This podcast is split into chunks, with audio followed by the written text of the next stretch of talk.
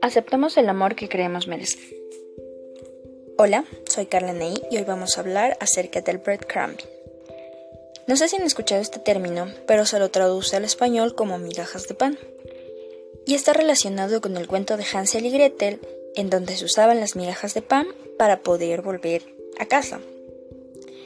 En el caso del breadcrumbing, la persona que lo hace da migajas de tiempo, y afecto a la otra persona con la intención de seguir teniendo su atención, ¿ya? Sin la existencia de tener un compromiso real de poder llegar a formalizar o de tener una relación como tal.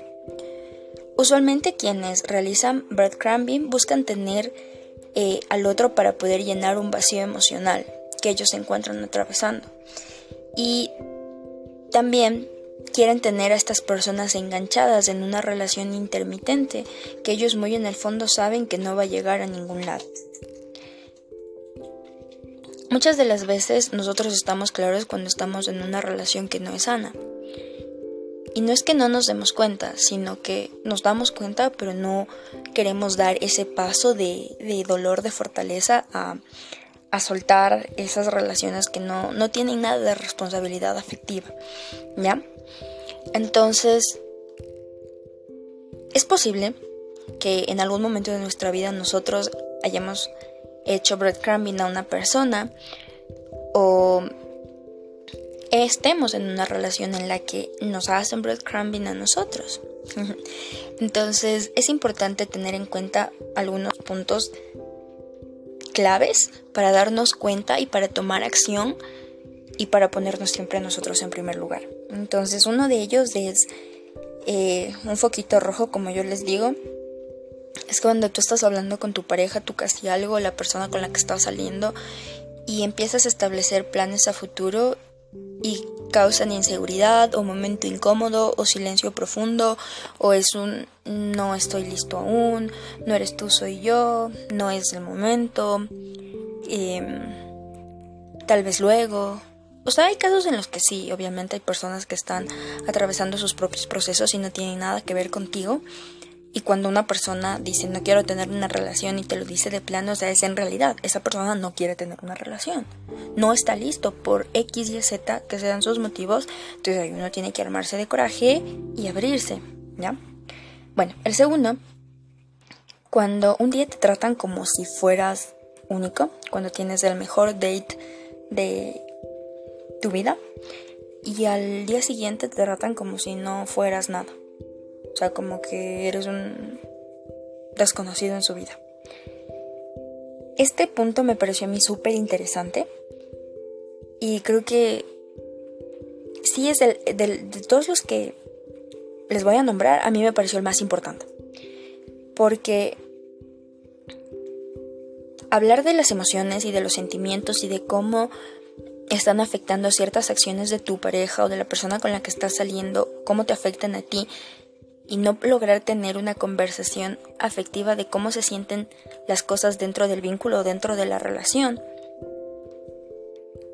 Es importante y es un paso clave que usualmente las personas que te están haciendo breadcrumbing odian. Es un tema tabú, es un eh, tema incómodo, un tema que no se habla y una conversación difícil que ellos prefieren evitar.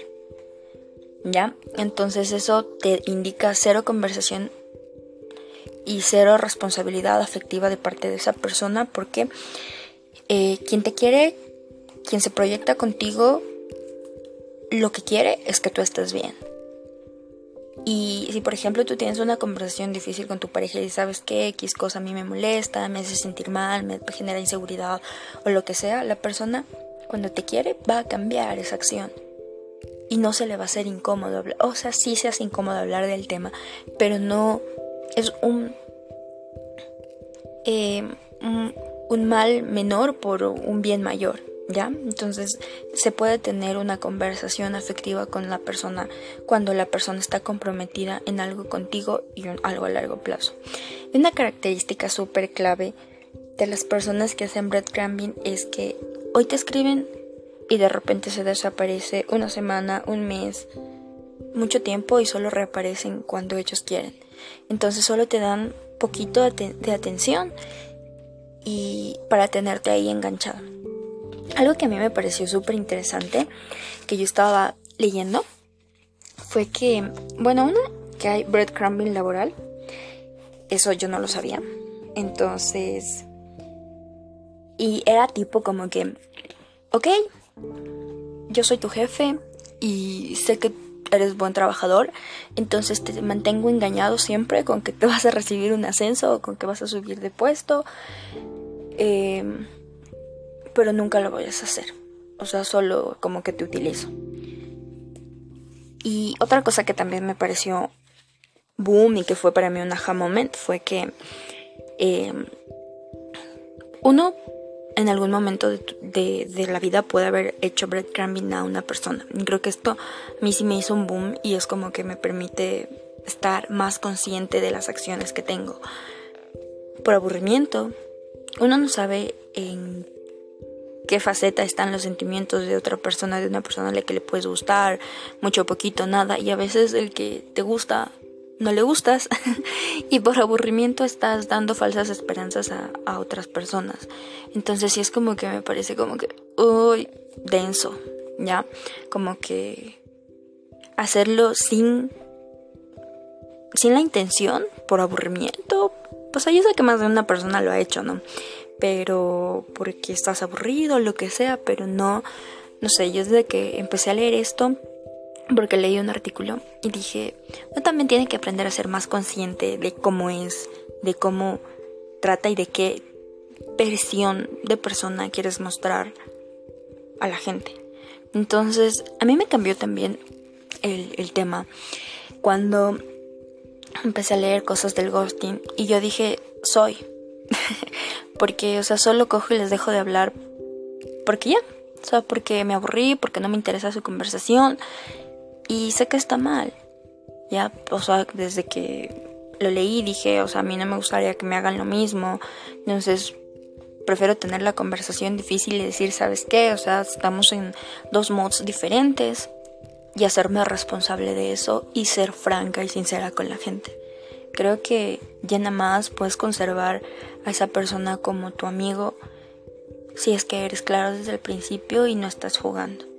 Ya, y lo otro es que si a ti te están haciendo breadcrumbing, eh, tienes que revaluarte muchísimo, abrazarte muchísimo, no culparte y todo, pero sí poner un foquito rojo hacia ti, mirarte al espejo y hablar contigo. ¿Por qué?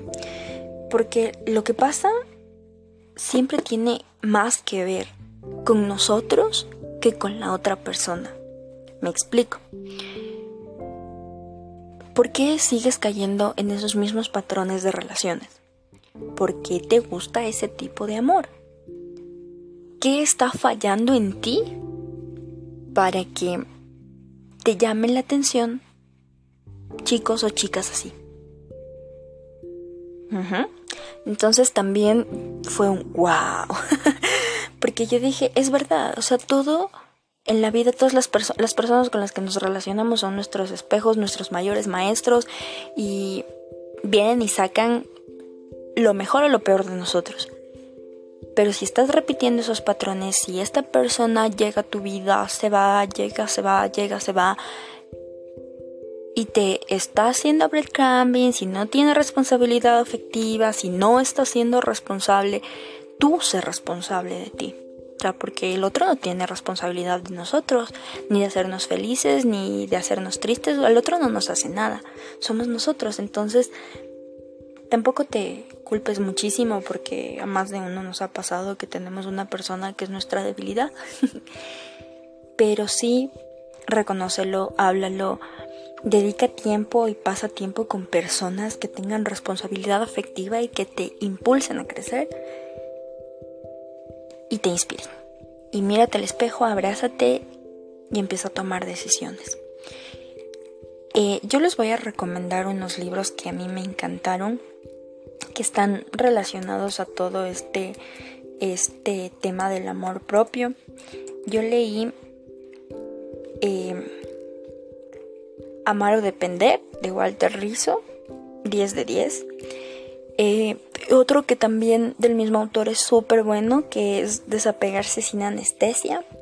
Es buenísimo. Todos estos libros de Walter Rizzo están relacionados a las rupturas amorosas, a cómo subir la autoestima. Y, y eso, o sea, la verdad me gustaron mucho. La lectura es súper fácil y yo se los recomiendo.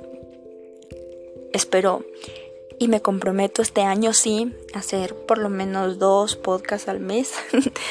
Tengo bastante gente que me está escribiendo y, y me había escrito por, porque les gustaban estos episodios. Así que estamos de vuelta.